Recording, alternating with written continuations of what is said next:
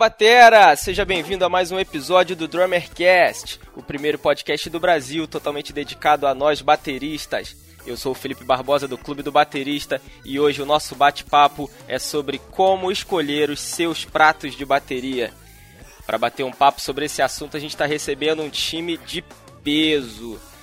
Hoje a gente vai contar aqui com a participação dele, que é dono de uma técnica incrível incrível, um baterista super versátil que já tocou com artistas de vários segmentos, como Leonardo Gonçalves, Michel Teló, Ivete Sangalo e atualmente acompanhando o cantor Ed Mota. Seja bem-vindo, meu amigo Cleverson Silva. Ô, meu irmão, prazerzaço, viu? Obrigado aí pelo convite, primeiramente. Estou muito feliz de estar aqui fazendo parte desse bate-papo com vocês, todos. Tá bom? E vamos que vamos, tamo junto. Prazerzaço. E para acrescentar ainda mais nesse bate-papo, a gente está recebendo aqui Marco Aurélio Mendes, mais conhecido como Bacalhau, baterista do Traje a Rigor. Fala, meu velho. Boa noite a todos. Um prazer estar aqui nesse primeiro podcast de bateria do Brasil. Parabéns pela iniciativa e é uma alegria estar aqui com vocês. E além desses dois grandes bateras, a gente está recebendo aqui o embaixador da bateria aí na internet brasileira, o cara do Batera Clube e atualmente responsável pelas importações dos pratos Anatolian para o Brasil. É um prazer te receber, meu amigo Ricardo Goedert. Boa noite, meus queridos. Boa noite, Felipe. Boa noite, Bacalhau, meu truta. Cleverson Silva, meu camaradaça. Prazer estar aqui com vocês nesse bate-papo super descontraído aí.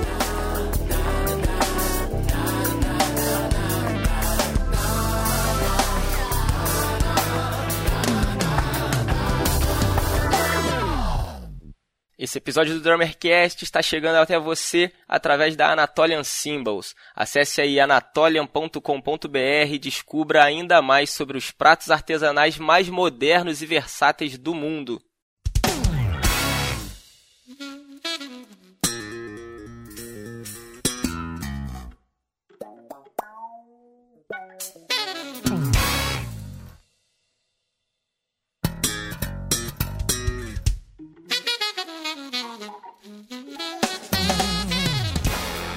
Cleverson, é um prazer receber você aqui. Você que é um batera aí que encanta e impressiona tantas pessoas Brasil afora pela tua técnica e pela tua versatilidade. Queria que você contasse um pouquinho sobre você, sobre os trabalhos que você tem feito, como é que começou esse teu relacionamento com a bateria. Pô, bacana demais. Primeiramente, obrigado pelo convite para esse bate-papo agradável demais, pô, com grandes pessoas. Eu, na verdade, comecei a tocar a bateria quando eu tinha seis anos de idade né? Comecei ali na igreja dos meus pais, que na, na época minha igreja também, ali na zona leste de São Paulo. E aí começou dessa forma, assim. Na verdade, eu sou canhoto só da mão, então tinha uma dificuldade que quem tocava bateria na época era o pai da minha esposa, que na verdade, é, obviamente que nessa época não era pai da minha esposa. Não era meu sogro, quer dizer, né? Ele já era pai dela, mas não era meu sogro, né? Mas aí, depois disso foi pro meu irmão, então eu ficava ali perto. Então um dia rolou de eu tocar e eu sentei para tocar, toquei tudo errado. Por causa dessa loucura de ser canhoto, que viraram a bateria, não sei o que, e na verdade sou canhoto só da mão. E com isso, é, aí um dia onde o batera faltou, aí eu tive que tocar na bateria do jeito que tava mesmo, e acabou que, graças a Deus, eu nunca mais parei, né? E com isso, ali em um ano, eu já estava tocando com vários porque na igreja é muito louco, né? Vários departamentos, né? Você toca com as senhoras, com os irmãos, sacou? É, várias coisas diferentes. Então essa foi minha primeira escola e tudo mais. E aí essa paixão pela música, obviamente, foi cada dia crescendo mais. E com o apoio de muitas pessoas da, da minha família, meus pais. E isso tudo foi, foi crescendo. E, esse desejo pela música e pela profissão também. Então hoje eu sou graças a Deus, músico profissional, assim, isso que no Brasil é uma coisa muito difícil. E todo esse apoio também que seguiu depois, quando eu comecei a namorar, obviamente pela minha namorada, que hoje é minha esposa, e também pelos meus sogros, né? Então essa gratidão a Deus aí por esse lance da gente poder estar tá fazendo aquilo que a gente ama, né? E essa foi a minha história, assim, como eu comecei. E comecei a ouvir muita coisa, obviamente, gospel, por essa onda, né? Esse lance todo que eu estava fazendo na época. Só que eu sempre tive um, um amor também logicamente pela música brasileira, de Javan e, e muitas coisas. Inclusive agora estou tocando com a Ed Mota e é uma loucura, né? Porque foi um dos discos que eu tirei. Eu sou autodidata, então o meu estudo era ficar o dia todo do lado do rádio, tocando música, tirando música, igual um louco. Sim, igual um maluco e não tinha bateria, meu instrumento era o sofá. Então esse foi o meu primeiro exercício, assim, é ficar tirando música. E muitos discos, muita coisa, fiquei tirando e, e tal. E através disso começou a ter também uma, uma, um grande interesse pelos corais americanos, né? Pelos corais americanos, também por artistas pop, como Michael Jackson, que eu sou muito fã, James Brown. Então era uma coisa que eu ficava fazendo e muitas das vezes não tinha alguém ali próximo de mim, né, que gostava daquilo. Eu olhava para os pais da igreja, da outra onda. Minha família não tinha ninguém nessa onda, era uma coisa que eu gostava, então aí tinha um amigo ou outro que gostava da mesma coisa, mas era uma coisa que eu passava o dia todo tocando, assim, né? Ficava ali tocando o dia todo aquele som. E é uma coisa que eu gosto muito também, que é o lance de RB, né? E tem sido incrível, assim, hoje estar tá fazendo esse trabalho, ser músico e, e conhecer também várias das minhas grandes influências, poder tocar também, compartilhar muito daquilo que eu tenho feito assim nos últimos cinco anos. Tem o lance aqui da, da Globo, né? Que eu gravo. Eu passei os últimos cinco anos, é, 2013, 14, 15, 16, trabalhando dois dias na semana aqui na Globo no Rio. Então gravando trilha, gravando um monte de coisa, programas e não sei o quê. E agora esse ano é um ano super diferente para mim, que eu tô. É, que esses outros anos eu tinha um trabalho que era na igreja, né? Eu trabalhava na igreja como músico, tenho todo um projeto que era na Assembleia de Deus do Braço. E agora, esse ano aqui, eu tô já fazem dois meses e meio é, direto aqui no Rio, morando aqui, fazendo uma temporada aqui de gravações. Então a gente tá gravando, tipo, grava sete, oito músicas por dia, né? Em trilhas e um monte de coisa. Então é uma loucura. Então tem rolado bastante trabalhos aqui. Esse lance de televisão também, que é bem, bem diferente, né? Outra dinâmica totalmente diferente. E nesse, nesse tempo todo, nesse trabalho, teve muitas pessoas que me ajudaram, inclusive o Ricardo, que foi um cara que me ajudou pra caramba. Queria mais uma vez te agradecer aqui, Ricardo, por todo o apoio que você deu, não só a mim, a tantos músicos, como por exemplo Bruno Valverde, um grande músico que eu lembro, bicho, eu tô aqui, meu filho tem 5 anos hoje, eu lembro do meu filho bebezinho, a gente gravando um vídeo do Batalha Clube e quem tava fazendo o áudio era o Bruno Valverde. Então isso é muito incrível ver o apoio, o crescimento de tudo, todo mundo aí. E eu tava brincando que quando eu ia no Batalha Clube era só uma sala. E esses dias eu fui no galpão lá que eu tive que colocar no Waze pra conseguir sair de lá, bicho. Muito exagerado, muito exagerado. Não, não, exagerado não, pô. Muito não, mas é, é, merecido, todo o crescimento aí do seu trabalho é merecido aí, cara. Agradeço, mas não concordo. ah, você é isso aí mesmo, eu já sabia que você não ia concordar. Muito bem. bom, show de bola. E Bacalhau, queria um resuminho aí de você, cara, do seu trabalho e da tua história com o instrumento, para o pessoal conhecer um pouco mais sobre você. E quem não te conhece, acha que não conhece, porque eu tenho certeza que sabe mais do que imagina. Legal. Cara, olha só, eu comecei a me interessar por música mais ou menos com oito anos, quando meu pai comprou um violão lá para casa, e aí foi a primeira vez que eu segurei o um instrumento no colo, e é uma coisa que, sei lá, me trouxe bastante, assim, fiquei bastante curioso, né? Minha família sempre foi muito musical, minha mãe, apesar dos meus pais, dos meus pais não serem músicos, né? Eles eram amantes de música, né? Então tinha sempre música em casa, muitos discos de vinil, até herdei a coleção, tá toda aqui em casa. Então tinha música gringa, música clássica, é, música brasileira. É, o primeiro disco que é, eu e meu irmão tivemos, que foi o Led Zeppelin 4, foi minha mãe que comprou pra gente. E aí eu sou de Brasília, né? Então, da primeira geração de Brasília, eu nasci nos anos 70, era adolescente nos anos 80, naquela efervescência de música jovem nacional, né, que era o rock dos anos 80. Então, é, tinha muita banda em Brasília e eu, como era o irmão mais novo de uma geração de irmãos mais velhos que eram músicos, né, meu irmão era baixista, eu quis ser baixista no início, né, por, por aquele processo de imitação, né, imitar o irmão mais velho. Mas acabou que, por algumas dificuldades, a gente não tinha como comprar o instrumento e eu acabei terminando como a maioria dos brasileiros, eu estudei bateria no sofá também, né? Acabei migrando para bateria. Aí a partir daí tive minha primeira banda que chamava Little Quail. A gente se mudou para São Paulo em 94, foi quando eu gravei o meu primeiro disco pela Banguela, gravadoras do Titãs. A gente lançou dois discos, aí eu saí da banda, entrei para uma outra banda de Brasília também chamada Rumbora, que a gente lançou dois discos pela Trama. Nessa época de Rumbora eu entrei na Orion, né? Uh, nesse meio de campo aí, uh, no Rumbora, eu fiz várias gravações de estúdio. Eu gravei no disco solo do Herbert Viana, gravei também o disco do The Fala, toquei com uma banda inglesa chamada The Mission duas vezes, em 2000 e 2002. Uh, tô no Traje Rigor desde 2002, já sou baterista aqui há mais tempo, tá na banda. É, é um milagre, hein? Claro. Já sou baterista há mais tempo na banda. E estamos aí há seis anos no The Noite, né? Que é um, um talk show, que é que projeto do Danilo Gentili, que a gente está aí, líder de audiência, tocando aí. É, é, bastante interessante porque a dinâmica é outra, né? Diferente da, de você tocar numa banda e fazer show, né? É, você tá ali fazendo intervenções musicais e sonoras, né? E é muito interessante, assim, cara. Eu sou muito feliz de estar fazendo isso. Já toquei com todos, uh, praticamente, antes do The Noite, já, já havia tocado com praticamente todo mundo. Da, uh, Capital, Legião, uh, Plebe Hood, Camisa de Vênus. Uh, puta, já toquei com a nata um monte do rock gente, nacional. Né? A nata do rock nacional e agora no The Noite a gente tem o privilégio de fazer alguns musicais, então é muito interessante isso, porque já toquei com a Ivete, a gente tocando outras coisas que não o, o trabalho da Ivete, isso é muito interessante do, do programa, né? Essa, Legal. Essa miscelânea que é feita, né? Então já tocou com Jair Rodrigues, Fafá de Belém, e aí vai embora. Né? Sem dúvidas. Ricardo, conta pra gente aí como é que começou esse teu trabalho com bateria, principalmente na internet, a história aí do Bateria Clube, Anatolian. É um prazer estar aqui, eu sou o Ricardo Goidert.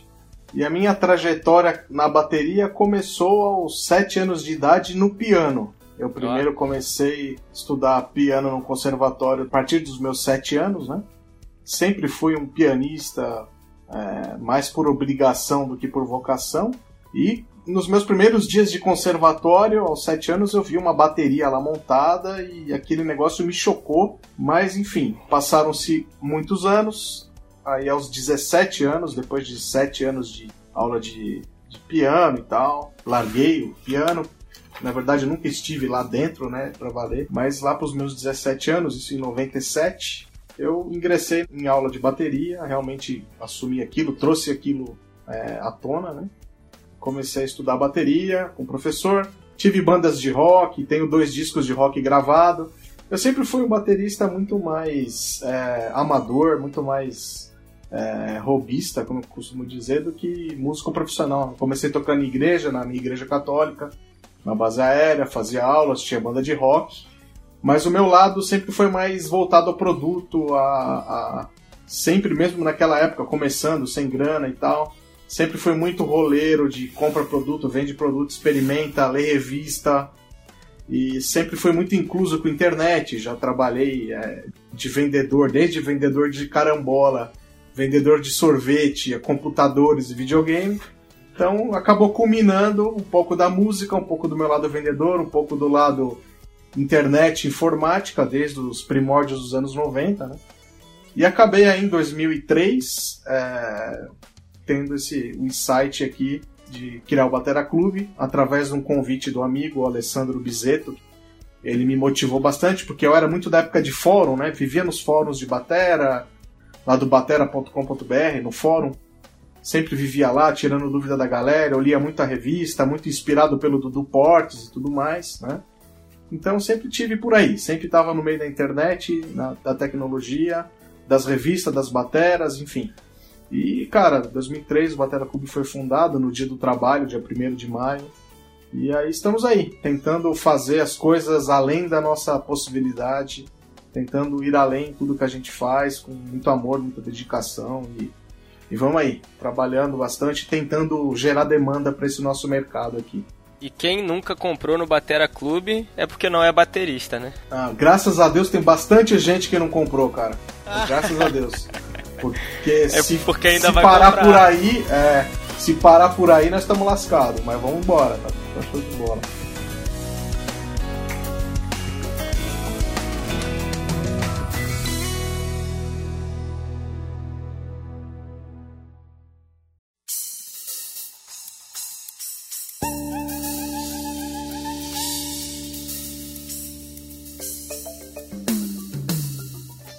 Bom, nesse episódio nós vamos te ajudar a entender um pouco mais sobre os nossos queridíssimos pratos e assim te dar mais recursos para saber como escolher corretamente os pratos ideais para o tipo de som que você toca e, é claro, que caibam no seu bolso.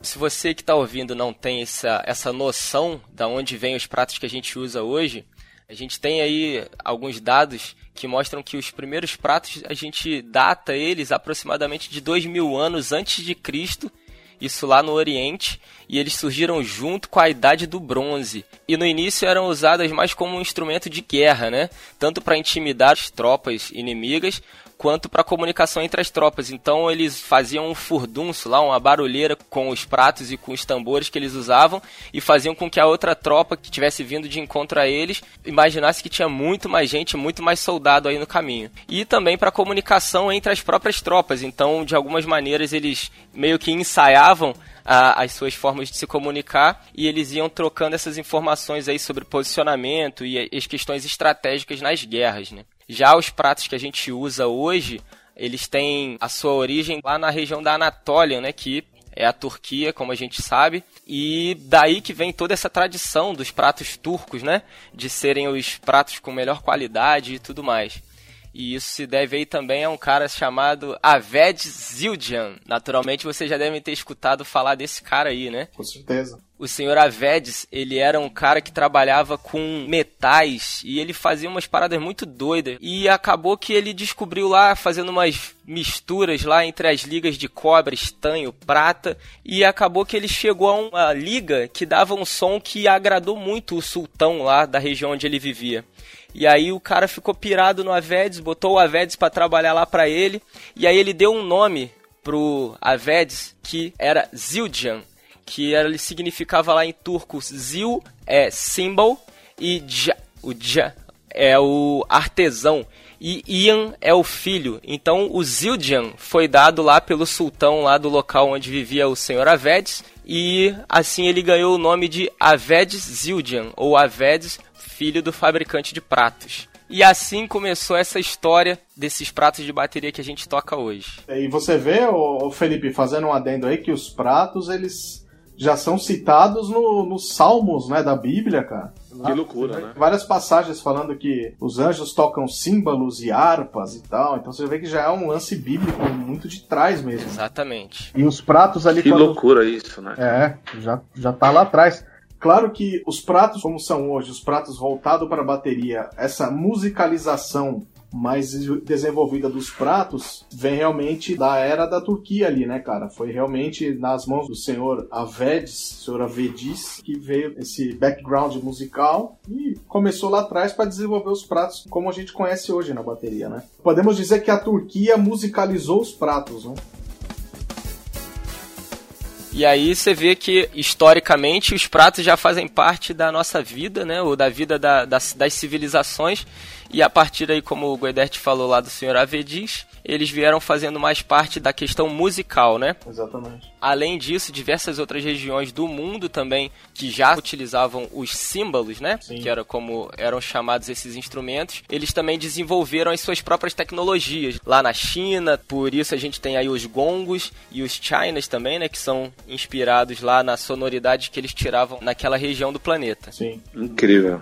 E dentro disso tudo, com essa modernização e trazendo esses pratos como um instrumento musical propriamente dito, todas as empresas e as companhias que vieram desenvolvendo o produto prato de bateria como um instrumento, como uma parte de um kit de bateria ou do instrumento musical, foram desenvolvendo diversas e diversas ligas metálicas, né?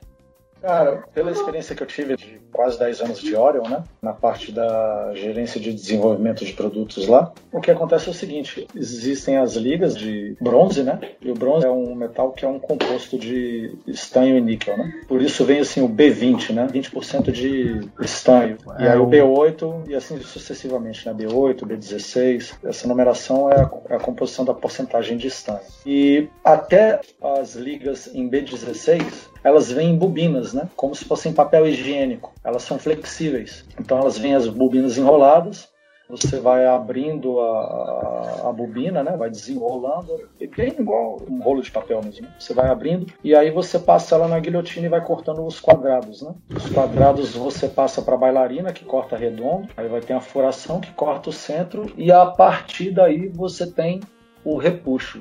Então, todos os pratos que vocês verem de bronze até 16, todos eles são repuxados e eles vêm dessa forma. Assim. Ou se eles já não vêm para a fábrica cortados em chapas, né, com o diâmetro adequado né, para cada numeração de cada prato, né, de splash 8 até condução 22, muito raramente 24, né? é, são todos em bobina. E a partir do B20 já é, é diferente, porque o material ele fica tão concentrado que você não tem como produzir bobina dele. Ele vem no, no que nós chamamos de bolachas, assim, que é um bolo, tipo um, é como se fosse um pão, assim, de... É um, eles chamam de blank, né? Um blank. Blank, é, exatamente. Um tijolinho, assim. Que vem é o composto do material e aí você trabalha ele é, estampando, né? Você joga no, no estampo e ele prensa com uma carga muito grande, né? De pesos, toneladas. E aí abre igual uma massa de pão mesmo. Eu lembro que quando eu, trabalhava, e eu queria explicar mais ou menos, eu falava assim que fazer prato é até B16 parece que você está fazendo pizza, porque você tem ali o disco, né, que é a massa, uhum. e você vai temperando ou com usinagem, martelamento manual, quer dizer, o martelamento mecânico, ou você tem outras técnicas também que é de jateamento. Já o B20 não, você estampa ele, então é como se você fizesse uma, uma massa de pão mesmo, né? Ele vai abrindo a massa, né? A grosso modo é isso daí. Esses dias achei curioso que tava vendo um catálogo da Zildjian e tinha lá um blank de bronze B20 escrito Made Brasil. Ah, Caramba. É, tava lá Brasil no blankzinho, né? Agora, só complementando ali, eu acho curioso, até você estava falando do realmente que os pratos nacionais, principalmente, e os pratos econômicos é, Zildjian, econômicos até da própria Paist, Saber, são mais ou menos similares aos pratos nacionais, né? Que vem essa bobina, que o Bacalhau comentou, que é uma bobina de bronze, né? E o curioso é, de prato, falando de liga e a forma, a Paste, por exemplo, Muita gente não sabe, mas os pratos top de linha dos caras são feitos em bronze B8. E o bronze B8 deles lá, da linha 2002 para cima, é. são blanks de prato. São blank como se fosse esse B20 que o Bacalhau comentou, mas lá eles têm o, o blankzinho de B8 e tal. Por isso que eles fazem. É que esse negócio da liga é um detalhe, né? O, o Bacalhau sabe muito bem disso também, que ele trabalhou na Orion, com uma liga que chulamente falam que é inferior, que é o B8. Mas a liga é só um detalhe, né, cara? A, a forma da fabricação, o tempo de fábrica em cima do bronze, do material, manda muito mais do que só o próprio material, só a própria matéria-prima, né? Então, para um prato ser bacana, é muito mais forma de fabricação e o tempo de fábrica do que simplesmente falar que a liga X ou Y é melhor ou pior, ou o meu prato B20 é melhor que o seu B8. Exatamente. Vice-versa, entendeu? É, é, muito mais questão de, de fabricação. Pô, tem muito B20 ruim pra caramba, né? Tem, claro. Tem muito P20 um que você vai tocar que você não rola, né? Então Sim. aí tá o lance, né? É, e você puxou isso aí, Ricardo, foi muito interessante porque as pessoas têm esse preconceito, né? Mas não busca mais informações sobre. E é como você Sim, falou, é, esse exemplo da Past é perfeito. Sim. Porque eles usam uma liga B8 e as pessoas já têm a o, preconceito de olhar se é B8, B10 é ruim. E quando não é exatamente assim que funciona, né? Então, e você vê que tem raid da Paist de 4 mil reais, é um Signature e é, e é B8, cara, ali. Verdade. Né? Eles falam que é um bronze secreto, blá blá blá, mas se, se não fosse secreto, eles falariam que é um B20 para eles. Para eles é bom falar. Do mesmo jeito que eles falam que é B20, a Liga 602, o Prato 602, os pratos turcos da Master Series deles, Twente e tal. Né? São pratos B20 eles falam. Agora, os outros eles escondem porque realmente é o B8 vitaminado deles, né? É impressionante. É, é tipo isso. E é legal a gente citar aqui que, cara, os pratos nacionais hoje estão num nível muito aceitável, tá muito legal. E o bacalhau, naquela época de Orion lá, pentelhando, entre aspas, né, naquele jeito dele, vontade de realizar as coisas, você plantou coisas boas lá atrás, bacalhau, porque os caras estão colhendo umas coisas legais hoje em dia. E eu costumo dizer que prato nacional hoje em dia é muito mais legal do que um Zildjian barato, um Sebia barato, ou até mesmo um Python barato. Você consegue montar uns baita setup de prato Crest, de prato Orion, Octagon, de melhor custo-benefício e melhor som do que esses pratos de marca é, é, B8, entendeu? Então, é, eu estou congratulando aqui é, as marcas nacionais também de pratos, estão de parabéns, são boas opções hoje em dia. E uma parte disso aí se deve também ao um exemplo do trabalho que o Bacalhau fez antigamente na Orion. É, primeiro, quando eu comecei esse trabalho lá na Orion, era interessante que quando a gente começou a. A gente foi percebendo justamente isso que você falou, Ricardo. Isso daí é, de ah, B20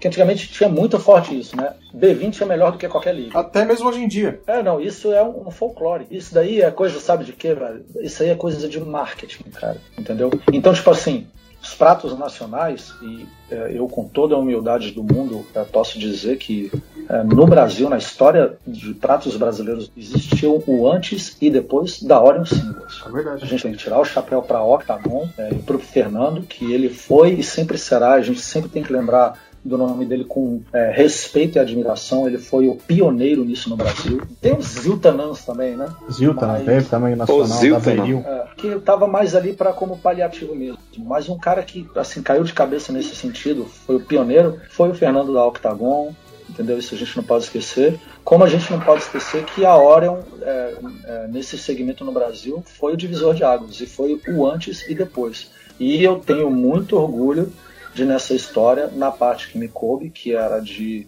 gerente de desenvolvimento, né, do departamento de criação e desenvolvimento dos produtos, eu que criei todas as linhas da Orion para não perder o fio da meada, né, que é a história dos pratos, fica também essa coisa do B20. Quando eu entrei, eu já entrei ouvindo isso, né, que é, o, é esse folclore. Se não é B20, é ruim. Só é bom se é B20. E a gente começou ao longo das pesquisas né, e dos estudos, inclusive dessa informação que o Ricardo trouxe aí, da PAST, né, de que não, a maioria dos pratos eram B8, B10, B12, B16, entendeu? Que tudo é, é aquela história. É o acabamento que você faz, é o, é o processo de fabricação. Então, uma coisa é você, no Brasil, fabricar um prato em B8, onde você não produz a matéria-prima. Então, tipo assim, tem uma, uma fundição que produz B8, bobinas de B8, e tem outra que produz também. Se você comprar de uma de outra, que a gente fazia isso, existia diferença final de qualidade sonora. Então, Bacana. isso daí influencia já desde o processo de fabricação da matéria-prima. Se você compra de fornecedor diferente, você vai ter um resultado final diferente. E também vamos fazer uma menção honrosa aqui ao senhor Natálio da Crest. O Natálio e o Tamas da Crest Symbols também, indústria nacional, que carregou uma época bem nas costas também, junto lá com o Fernando. Essa galera aí atrás fez um trabalho aí para chegar um pouquinho do que a gente tem hoje, né? É, Essa história foi bem parecida com a gringa, assim, né? É, O Natálio foi uma dissidência dentro da Orion, né? Como se fosse uma Sabian e Zildjian, né? É mesmo, né, cara? É. Mas essas coisas acontecem, é, é natural, né? As pessoas têm interesses diferentes, né? E, e capacidades e buscam seus caminhos. Eu acho isso daí até, até aí é, é tranquilo. E essa questão que você pontuou aí sobre a, a proporção de estanho é o que faz a liga ser B8 ou B10 ou B12, B16, B20 e tudo mais, né? A galera costuma falar mais das clássicas, né? B8, B10 e B20. Mas ainda assim existem algumas outras linhas de algumas marcas que usam proporções aí diferentes, né? Na quantidade de estanho. E é essa quantidade de estanho que ela vai fazer uma diferença também na sonoridade do prato, né? É, e na maleabilidade do bronze, né? Quanto mais estanho, mais mole fica o bronze. E aí a gente tem os pratos B8 um pouco mais duros, Sim. enquanto as B20 um pouco mais moles, né? Os pratos são mais macios, eles vibram mais e isso também dá uma ajuda na questão da resistência dele, né? Sim. Exato. Você tem um prato que você ataca ele, ele vibra mais. Então a galera, quando precisar ir trocar seus pratos ou buscar o seu primeiro kit, não adianta se optar pelo B20 achando que o B20 é melhor, porque dependendo da situação que você for tocar, você vai precisar de um prato com uma sonoridade mais próxima da B8. Mais brilhante. Exato. E outras situações o cara vai querer meter um B8, mas o B20 talvez atenderia sonoramente melhor as suas necessidades. Exatamente.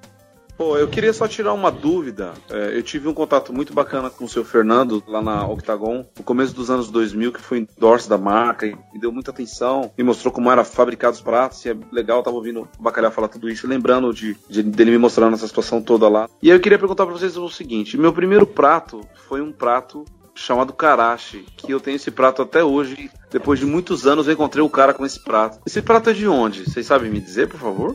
Puta, eu tinha um professor, meu primeiro professor de batera, também tinha um- uns pratos karashi, cara.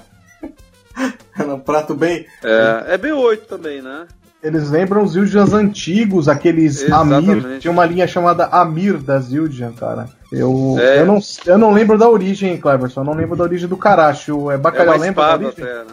Isso, Olha, é eu, uma eu espada. posso, eu posso ser sincero com vocês, é a primeira vez que eu estou ouvindo falar desses pratos. É, Sério? pra. Eles eram É, nacionais? não, eu na verdade eu não sei se eram nacionais. Eu lembro que tinha aqueles pratos que eu também. É, é até bom que eu tô tomando uma aula com vocês sobre esse lance. Pô, tinha um prato que era um prato Peer, que era CX300. que até hoje eu não sei que liga é aquela. Aquela é lá de Brass, que eu me lembro é Brass. Que eu me é, lembro. você lembra desse prato, né? Ele é, ele, ele é mais amarelinho, né? Exatamente, é uns Crash de 18 que tinha. Eu tô procurando no Google aqui e um cara diz assim no fórum que ele acha que esses pratos são nacionais, fabricados pela mesma turma que fabrica os Ziltanan. É, o Ziltanan que é a galera da Veril. Pô, mas o Karashi já era, o Karashi já era legal. Como eu disse pra era. vocês, esse prato, ele era um Crash de 18 meu primeiro prato foi um Crash de 18, esse aí, um Crash de 18 da CX300 e um Chimbal de Cimitar B8. Oh, esse daí eu tive, eu tive esse Cimitar. Aí é, esse é fogo. Esse era doído, é... hein? Era duro, hein? Nossa, esse aí não abria nem, que, nem com martelo, mano. O meu oráculo aqui, ó, é o Alessandro Bizeto, da manager da Pearl, que foi o cara que me botou no mercado aí, o cara é um sabidão de tudo aí. Ele falou que os Karashi eram Ziltanã mal feito, era feito pela Veril mesmo. Caramba. Até o timbre parece, o acabamento eu lembro que parecia com os Veril, mas vamos dizer aí que o, o Karashi é um, é, eram feitos pela Veril mesmo que faziam os Ziltanãs. É prata nacional. Muito interessante. É isso aí. Muito louco. E aí, Cleverson, o que, que você costuma usar nos trabalhos que você faz? Eu, na verdade, eu usei muito tempo o B8, né? Usei B8. Tem um prato também que era um B10 de 21 da Octagon na época, que era... Premium. Esse era bom pra caramba. Agora, aquilo que eu tenho usado hoje são os pratos Anatólia, né? E eu tenho cada dia mais ficado assustado, assim, com a qualidade dos pratos. Não tô falando isso aqui por marketing, por essa situação toda, mas é porque eu peguei, é, quando eu peguei os pratos agora há uns, uns quatro meses, eu peguei vários pratos diferentes, de séries diferentes, né? Então, pô, isso tem sido incrível porque eu tenho é, usado em várias situações. O, o, Ricardo, na verdade, já emprestou vários pratos, setups de pratos diferentes, né? Antes, né? Já anos atrás. E a última vez que ele me, me, me arrumou os pratos foi quando eu ia gravar o DVD da Ivete. E aí rolou que eu tava usando os pratos tinha os pratos meus particulares, só que, pô, se ele tá falando que o prato é bom, o prato é bom mesmo. E aí gravei. E aconteceu um problema, porque eu fiquei maluco com os pratos. O chimbal, inclusive o, é, é Capadócia, é, aquele, aquele lance, esse lance é com bastante percussão, cheio de ataques e não sei o que, e, e a Ivete querendo um monte de detalhe de groove, sabe? E, cara, eu fiquei assim, maluco pelos pratos, acabou que entrei pra marca. E, e, então tenho usado muito assim os pratos B20 da Anatólia e tenho vários vários crashes diferentes. Então, por exemplo, eu fiz um show sábado numa casa de show aqui no Rio de Janeiro. Eu usei os crashes Ultimate, que são B20, são mais duros, né? Agora, ontem nós fizemos um show num teatro. Então, usei Crash é, Diamond e JC, que já é uma outra onda. Então, isso é incrível, né? Conseguir ter essa essa diversidade de situações para você usar em cada situação um prato bacana assim. E agora aqui na Globo hoje eu estou gravando, inclusive gravei hoje o dia inteiro eu uso o, o Diamond de 15, que é assim. Capadócia é maravilhoso. O Chimbal Diamond de 15, incrível. Pô, é legal, bom né, pra caramba. Eu e só gosto aí, do Chimbal de 15. E agora vai rolar um show é, que é de jazz, na verdade, do Blue Note, que eu vou usar o Mystic é isso? É assim que se pronuncia mesmo, né, Ricardo? Isso aí. É. Pô, bom pra caramba. Dark, bom pra caramba. Cruzão, bem, bem porcão, né? Bem, bem vintage. Né? Exatamente, exatamente. Bem porqueira. E essa situação agora com o Ed, ele não curte muito aquele lance de um monte de prato, né? Ah. Então, eu tô usando, tô tipo, assim, fazendo igual o Billy Coba, né? Que eu sou maluco por ele também. Então, uso quatro pratos. E nessa situação, eu tô usando o Raid todo martelado da série Ultimate, que é incrível e a, aí quando é uma parada que assim tem muita condução, que é um show de, de flashback, né? De, de RB. Mas quando é um lance mais jazz, eu uso o JC de 21. Que é um prato que você pode atacar nele também, né? É um raid mais mole, né? E é isso que eu tenho feito, assim, e, e eu tô apaixonado pelos pratos, cada dia mais. E é ótimo quando a gente precisa daquele lance, você poder ter essa, essa diversidade toda, né? De sons, e, e ainda mais que o lance do trabalho que pede ferramentas diferentes, né? Então todas essas ferramentas têm sido atendidas pela Anatolia aí. Ô, ô Cleverson, você já rachou quantos Anatólia? Cara, vou te falar uma coisa. Você sabe que o meu histórico de rachar prata é uma coisa maluca. Cara, tá tudo inteiro, bicho. Você é muito pedreiro, velho. Não, não é, nem, não é nem pela questão de ser pedreiro. É, eu acho que o lance, cara, é mesmo a, a, na boa, assim, a durabilidade dos pratos. Porque eu, eu usava outros pratos e achava bem mais rápido. O JC, que é um prato mais fino, cara, ele tá comigo assim há tipo cinco meses, todo dia, sacou? Todo dia, todo dia, todo dia ele tá inteiro. Então, isso é muito bacana, né? A durabilidade dos pratos. É incrível, né? É, sabendo que prato um dia vai rachar. Se usa mesmo para É. valer. Sendo cedo ou tarde, todo prato racha, não adianta. Tem prato aí que dura 30, 50, 100 anos, mas quem usa na pegada, na pressão todo dia, que nem você e o bacalhau, é fisicamente impossível que o prato vai durar, né? É, mas já, mas já, já tô no lucro, Possível. já, na boa. É. Mas já tô totalmente no lucro, assim. O prato Tá. tá durando demais, assim. É, E até, até, até me surpreendeu, tanto o seu caso quanto o do bacalhau. Até o bacalhau, cara, que todo mundo vê ele tocar, acha que ele é um animal. mas ele é um cara que tem a manha e é impressionante como ele racha pouco prato, cara. Eu achei que ele ia rachar, tipo, um por mês. E aí passa um ano, um ano e meio, ele vem, ô Ricardo, eu rachei dois. Ô, rachei um. Ô, rachei três. Assim, muito difícil, cara. Então, é uma coisa que você vê que, apesar de ser um prato artesanal, fino, né, feito à mão e tudo mais, é, É. aguenta porrada, cara. Esses caras aí são duas provas disso. Não, Os caras na pressão muito mesmo. bom. Legal, bom. Então, eu queria aproveitar esse gancho, Ricardo, que pedir para contar um pouco sobre a Anatolian Symbols, que é a nossa parceira nesse episódio aqui, na apresentação dos pratos pra galera. A Anatolia Symbols é uma marca de prato turco. É, a marca foi. é, a fábrica a marca foi desenvolvida pelo artesão Temel Tamdeger, que é um turco. E assim como todo turco que mexe com prato, alguém da família dele era ligado a alguém da Istambul. E o alguém da Istambul, se eu não me engano, acho que é o avô dele, o Sr. Temel, trabalhava na Zildja, era meio que um braço direito da, da galera do- dos avedis da Zildja. lá. E o Sr. Temel, que hoje deve estar em torno aí de uns 60 e pouquinhos anos, trabalha até hoje na- com a marreta na mão lá, batendo prato. E o Temel Tandegger abriu a Anatólia em 99, né? É, é, ali na região central de Istambul, na, na- da Turquia.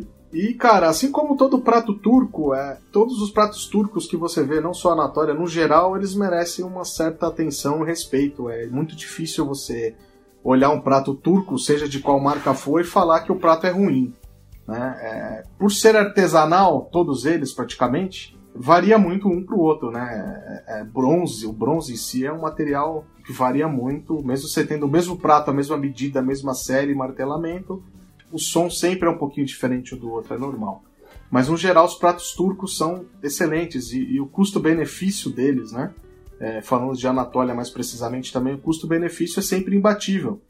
E há mais ou menos uns 6, 7, há uns 7 anos, cara, um pouco mais de 7 anos já, tipo 2008, eu tive o primeiro contato com os pratos Anatólia na minha loja. O meu amigo Alessandro Bizeto, ele levou uns pratos para eu conhecer, que ele conhecia a fábrica, conhecia o, o pessoal que trabalhava com esses pratos na Alemanha e tal.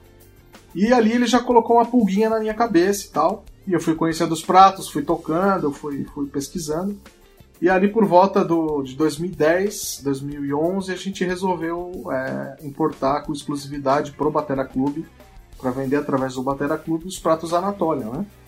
E acabou chegando no Brasil com um preço muito bom, cara. O preço é, é um prato top de linha, é um prato em bronze B20, artesanal. Não é um prato para custar baratinho, não é um produto é, iniciante, produto de estudo, é um prato profissional, tão bom quanto qualquer outro Zildjian, Sabian, Feist, Minor e tudo mais. É um prato profissional de alto padrão. Os caras aí estão, pode falar isso mais do que eu, que é o Bacalhau e o Cleverson, que já tocaram, tiveram, tem pratos de marcas famosas e tem esse comparativo melhor do que eu.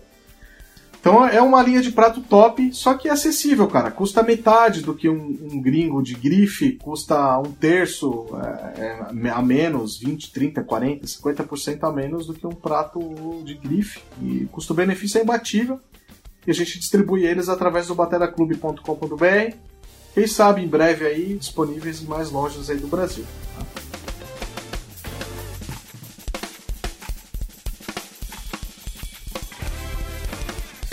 Eu queria saber um pouco das linhas, cara, e da versatilidade que a Anatolian oferece. É, a gente acabou de falar aí do Cleverson, que ele atua em diversas gigs diferentes, com diversas situações musicais diferentes, onde vai pedir uma característica sonora ou outra. Queria que você falasse um pouco aí das linhas então, eu na hora de fazer a pesquisa para decidir o que trazer para o Brasil, se você entrar no site dos caras, você vai ver muito mais linhas do que as que a gente traz. É, a gente trouxe essencialmente os pratos mais versáteis é, e funcionais para a maioria dos estilos. Então, seja a linha Emotion, seja a linha Traditional, seja a linha as linhas brilhantes tipo Bares e Ultimate, é, a linha mais Dark, Capadócia a gente trouxe todos eles, mas todos são versáteis. Assim, a maioria das linhas que você vê é versátil, é para atender a maioria dos estilos. Você quer o som um pouquinho mais grave, mais dark, você vai para Capadócia. Porém, ele tem certa versatilidade. Né? Você quer um som mais clássico, tipo os Avedis e tal, você vai para a linha é, tradicional, a traditional, que são, são pratos é, é, com um som bem clássico de bronze B20. Né? Você quer um prato na onda HHX da Sabian, a, você já pula ali para os Ultimate, que são pratos dark, mas são brilhantes, né? com mais projeção e tal.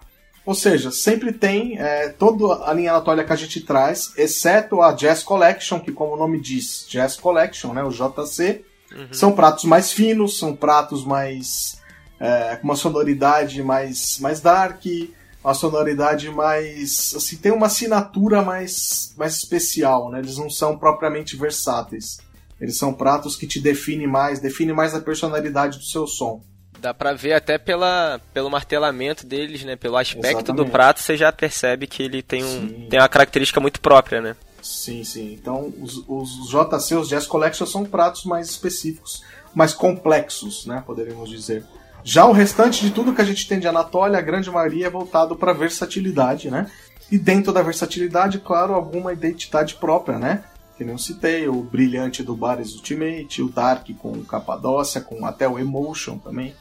Enfim, mas a gente trouxe tudo o mais versátil possível para que o baterista não erre na escolha, assim, vai ter muita vai ter muita dificuldade de errar. Né? Então é isso. Legal. E você, Bacalhau, o que, que você costuma usar? E são muitas linhas que você usa. Como é que é a tua experiência aí com esses pratos, cara? Cara, eu sou super satisfeito assim com a Anatolian. Uh, quem me apresentou, obviamente, foi o Ricardo. Eu comecei usando a Ultimate, uh, usei alguns da Capadócia, uh, inclusive o, o Cleverson falou sobre o Capadócia, né? O chimbal é o que eu uso atualmente, adoro, uso ele já tem um bom tempo. Uh, só que eu estou usando Traditional, né? O Capadócia Chimbal, Scratches Traditional e o Ride Traditional. Esse é o kit que o pessoal vai te ouvir lá no programa? Lá no programa, sim. E, só que já tem um outro kit para estrada, que eu tenho outra configuração de bateria na estrada, que eu já tenho o Chimbal Traditional também, tenho Bares também, mas eu praticamente fico nessas três linhas, a Ultimate, a Traditional e a Capadócia. São linhas que atraem bastante a sonoridade, é, elas se compõem bem e era o que a gente estava comentando antes, assim, a durabilidade de, é, da, da Anatolia é uma coisa assim, impressionante. Assim. A gente já está junto nessa parceria tem muitos eu anos. Eu estava né, tentando o, fazer as contas, mas acho que é 2011 por ali. É, praticamente comecei o, o programa lá é. de noite, você estava junto, cara. A gente já estava junto. E já usando a Anatolia e se nesses anos todos, eu juro para você, cara, eu, eu rachei quatro pratos. É, acho que foi por aí, uns quatro ou cinco no máximo. Quatro não passa de cinco. E com paulada todo dia. Paulada todo paulada dia. Né? todo dia e com outros bateras tocando, porque às vezes tem uns convidados, eles usam o, o kit do, do, do, programa, o meu kit mesmo. E, cara, eu, é aquela história, todo mundo sabe, eu não economizo não, eu sempre bateio no negócio, sacou? Mas, cara, é impressionante, assim, a durabilidade é sensacional. É, é um prato que demora a perder uh, o som, porque a, timbre, isso é né? natural né? também, né? O timbre, né? Ele vai, sim, sim. Na, igual corda de guitarra, a liga vai, vai amolecendo e vai tendo um, um, não digo nem um desgaste, é um, uma mudança natural de timbre. E é muito mais comum eu dentro da, da, da parceria com, com o Batera e com o Ricardo, eu de repente por precisar de um, de um timbre sempre vivo, né? Porque tá, isso também é muito de gosto pessoal. Tem gente que gosta de uns pratos com timbre mais fosco, né? Com, mais envelhecido, né? É, é muito mais comum eu, eu chegar pro Ricardo e falar, ó, oh, pô, esse prato em específico mudou um pouco o som, eu gostaria de trocar. Não que o som esteja ruim, entendeu? É mais uma questão de ouvido. Sim, cansa, é, cansa. Cansa, é, cansa. Do que rachar o prato. Então, assim, eu fico realmente impressionado com a Anatólia. O que o Ricardo falou é verdade, não é marketing falso, não, sacou? É, são pratos de qualidade para disputar com qualquer outro prato de qualquer outra marca que fabrica V20 e tô satisfeito aí. A gente vai, vai que vai aí, né, Ricardo? Tamo aí. Vamos que vamos. Maravilha, garoto. 20 minutos de de, 20 anos de de noite aí.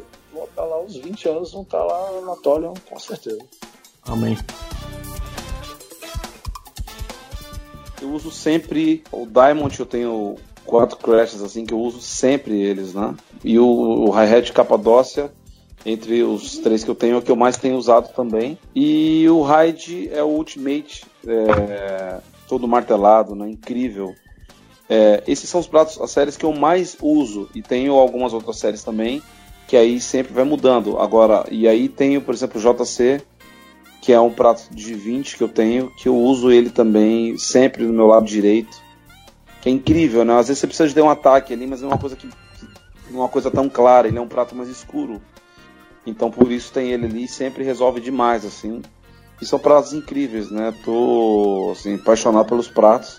Eu sei que eu, eu já usei antes, é, o Ricardo já me prestou Past, Sabian, Zildjian, tipo assim, kits completos. E essa última vez ele falou, ó, essa aqui você vai ficar impressionado com esses pratos. E realmente fiquei mesmo. E tô com a marca, tô assim, muito, muito feliz com a marca mesmo. E tenho usado aqui também nos programas aqui na Globo, né? Obviamente todo mundo vai ouvir que tá rolando aí, vários programas. E no Ed, que eu gravei com a Ivete, e também nos workshops, que na verdade o workshop às vezes exige até um pouco mais, né? O workshop, é, muita gente vai lá para ver, obviamente, o som mesmo, né? Uhum. Então a gente toca às vezes, tipo, uma hora e meia direto, assim, em workshop. E a durabilidade dos pratos são incríveis. E eu sempre ouço aquela pergunta, cara, que pratos são esses, assim? O Ed, o Ed que é um exemplo maluco, ele tem pratos dele, assim, que ele comprou pratos que ele não, esse prato. E foi um cara que falou, cara, que prato é esse aí? Porque realmente são pratos incríveis. O Thiago Arruda, que é guitarrista lá, hum. também é batera e por onde eu passo eu sempre ouço isso, que os pratos são esses. Então isso é muito bacana, que realmente é o que você falou, que o prato não perde para ninguém. E é isso, assim, tô muito feliz com a parceria que por mim pode durar para sempre. Tô feliz demais. Então, para arredondar, a galera que quiser conhecer os pratos Anatolian Symbols aí do bacalhau e do e do Cleverson Silva. Vai achar eles no bateraclube.com.br. É só ir lá em cima na busca rápida lá, digita Anatolian e os pratos vão pintar lá. Cada prato tem fotos exclusivas em detalhe, tem vídeo de cada prato também, para ouvir o timbre lá, coloca um fone de ouvido, dá uma sacada.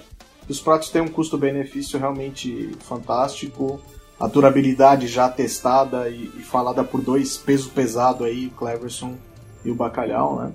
Então, se encontram tudo no Batera Clube e quem comprar na Anatólia vai estar participando desse time aqui. Além do Bacalhau e do Cleverson, o Anderson Caran, do Bruno Marrone, endorse Anatólia. Arthur Rezende, monstrinho de Minas Gerais. Bidu Calcântara, do Jorge Matheus. O Bruno Graveto, ex-Charlie Brown, Strike. O Denis Mendes. O Gerson Lima Filho, grande batera youtuber da nova geração, grande professor. O Guima, o Guima Drum, grande professor de batera, o PG do Tijuana, o Rogério Bambam e a nossa musa Patrícia Teles, claro. E é isso aí. Então, quem tiver afim de Anatolia Symbols, quer conhecer um prato profissa top, de marca maior e com preço realmente mais acessível para um prato top de linha, é só ir lá, bateraclube.com.br, Anatolia Symbols e divirta-se. Quem for no site do Batera Clube, escolher os pratos Anatólia e colocar lá no carrinho de compras Clube do Baterista, vai ter um desconto especial nos pratos Anatólia, ok? Válido só para pratos Anatólia. Bom demais, pessoal. Não perde essa daí não, porque custo-benefício com a qualidade que esses pratos aqui oferecem, vocês não vão achar em lugar nenhum. É isso aí. Pessoal, quero agradecer o tempo que vocês passaram aqui com a gente para esse bate-papo. Tenho certeza que a gente vai conseguir alcançar bastante gente aí e mostrar para esse pessoal que nem só de grife viverá o homem. E É bom bater esse papo com vocês, foi um prazer ter vocês aqui. Oh, obrigado a todos aí, obrigado pelo convite, ao Clube do Baterista, ao Ricardo. Para mim é sempre um prazer estar aqui falando com vocês, falando sobre aquilo que a gente ama fazer. E é isso, espero que todos vocês tenham curtido aí o nosso papo e vamos que vamos. Um abraço a todos aí. Então, pessoal, queria mais uma vez agradecer o convite do podcast aí. É um prazer estar batendo esse papo aí. É sempre engrandecedor, né? A gente ter ideias para trocar e poder levar essas ideias às pessoas que, os ouvintes, né? Isso é muito importante. Queria agradecer ao Ricardo, porque muito sai, né? Se não tudo da cabeça desse cara, e eu que eu já comento com ele várias vezes, assim. E no Brasil é muito pouco valorizado, né? É quase até marginalizado que é o empreendedor, né? Então eu queria agradecer e parabenizar o Ricardo. É isso aí, rapaziada. E um dos segredos do Batera Clube é não botar o dinheiro na frente de tudo. É, botar a ideologia de, de, de, um trabalho decente, de fazer uma coisa é, com identidade própria, com caráter, com moral. O dinheiro, cara, é consequência. A gente vive num país que é muito difícil de dinheiro para todo mundo, principalmente para os empresários principalmente para os empregados dos, dos empresários. Então não é fácil e mesmo assim o dinheiro nunca pode estar na frente. Tem que estar os ideais de um bom trabalho, de deixar uma história, um legado. Isso tem que estar sempre por trás e ser maior do que tudo aí. Então agradeço, agradeço ao Clube do Baterista e vida longa ao Clube do Baterista. Obrigado aqui por participar desse podcast fantástico, conversar um pouquinho de pratos com vocês. Um grande abraço pro né, Felipe aí do Clube do Baterista. Um grande abraço pro Bacalhau, nosso parceiro, nosso amigo. Cleverson Silva, um grande abraço. É um prazer ter vocês dois no nosso time de amigos, de parceiros e, e artistas da Anatolian Brasil. E é isso aí, rapaziada. Vida longa a todos nós. Muita saúde, muita alegria, muita bateria, muita música. E vamos sempre nos preocupar em deixar um legado em tudo que a gente faz na vida. Muito obrigado você que acompanhou até aqui. Fique ligado aí, bateraclube.com.br. Procure os pratos Anatônia, porque você não vai se arrepender. Valeu, pessoal. Valeu, valeu, um abraço. Valeu, galera. Tudo valeu, bom. abração, tchau, tchau.